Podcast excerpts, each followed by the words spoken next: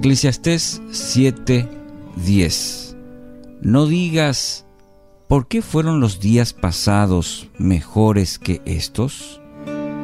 Pues no es sabio que preguntes sobre esto. Título para hoy, no digas, todo tiempo pasado fue mejor.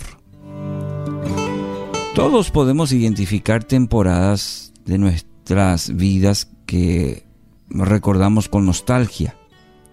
Épocas en las que pudimos de repente, no sé, experimentar dicha, bendición de una manera especial.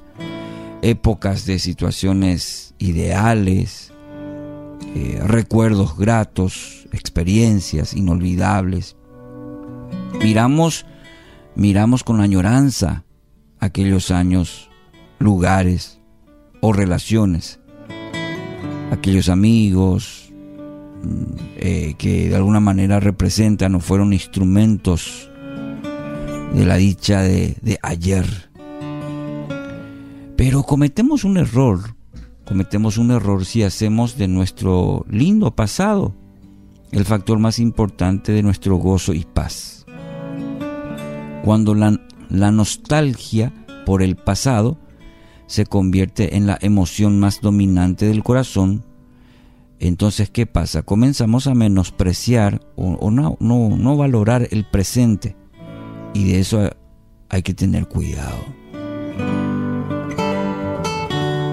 Si esa, inclusive eh, culturalmente o se, se escucha decir por ahí, todo pasado fue mejor. No sé si escuchó ya esa frase alguna vez evocando un poco este concepto, ¿verdad? Que eh, el pasado siempre fue mejor y hace que no valoremos el presente. Me parece ser que el, el sabio también experimentó esto. Esa nostalgia se convierte en descontento. Es por eso de, de tener cuidado al respecto. Ese descontento se puede convertir en ingratitud y la ingratitud nos puede llevar a la queja y también a la murmuración contra Dios.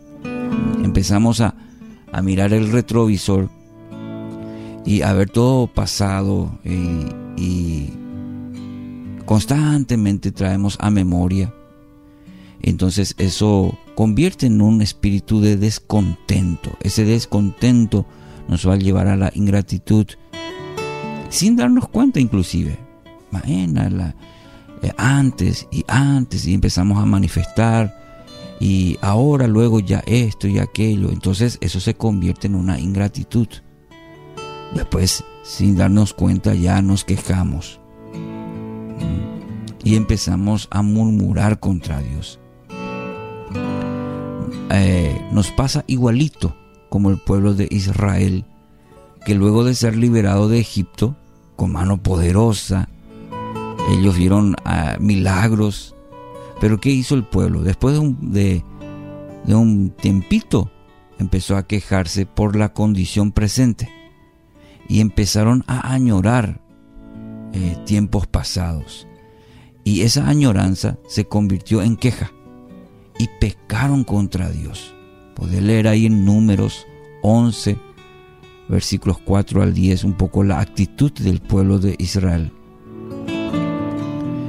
Aquí en el texto de Eclesiastés el autor nos dice que no somos sabios si estimamos nuestro pasado como lo mejor.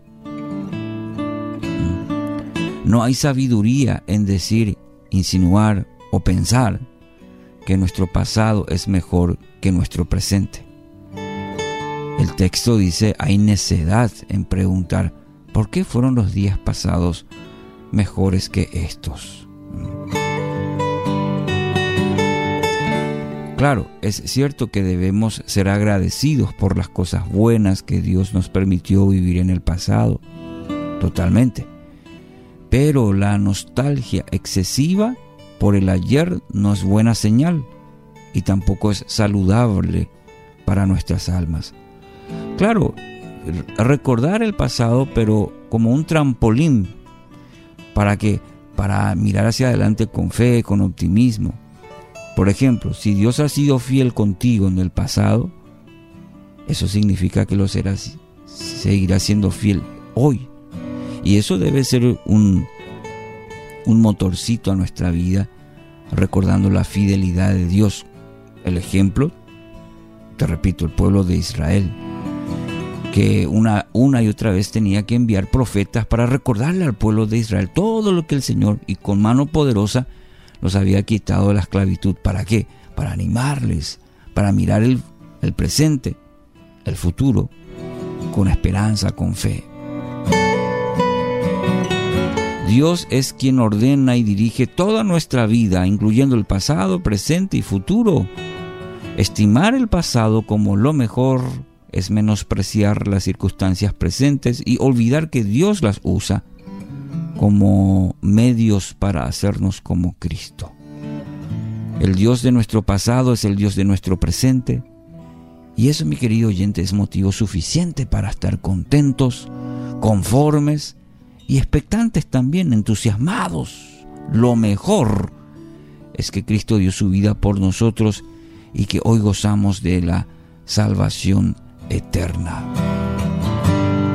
Dios cumple hoy su propósito en nuestras vidas. Dios cumple su propósito hoy en su vida y todo está obrando para, para nuestro bien en el presente. Podemos dar gracias a Dios y decir que Cristo es mejor que todo incluso mejor que los días buenos del pasado. Amén. Lo bueno de nuestro pasado debe incrementar nuestro amor, nuestro deleite, nuestro deseo por Dios. Nuestro mayor anhelo y deleite debe ser el Señor y, su gloria, su presencia, no algún evento o bendición del pasado. ¿Mm? Salmo 37, 4. Pon tu delicia en el Señor, decía el salmista. Tu delicia debe ser el Señor. Nuestro deleite se incrementa al conocer y adorar cada día más a Cristo. Él es el verdadero gozo de su pueblo. Hoy, hoy. Dios Padre, gracias en el nombre de Jesús. Te damos por este nuevo día y porque eres el Dios del pasado, que has obrado estoy seguro poderosamente en la vida de cada uno de tus hijos. Que eso hoy nos lleve a glorificarte, a alabarte y a mirar el presente y futuro confiados de que nada se escapa de ti y que estás con nosotros cada día de nuestra vida. En el nombre de Jesús. Amén.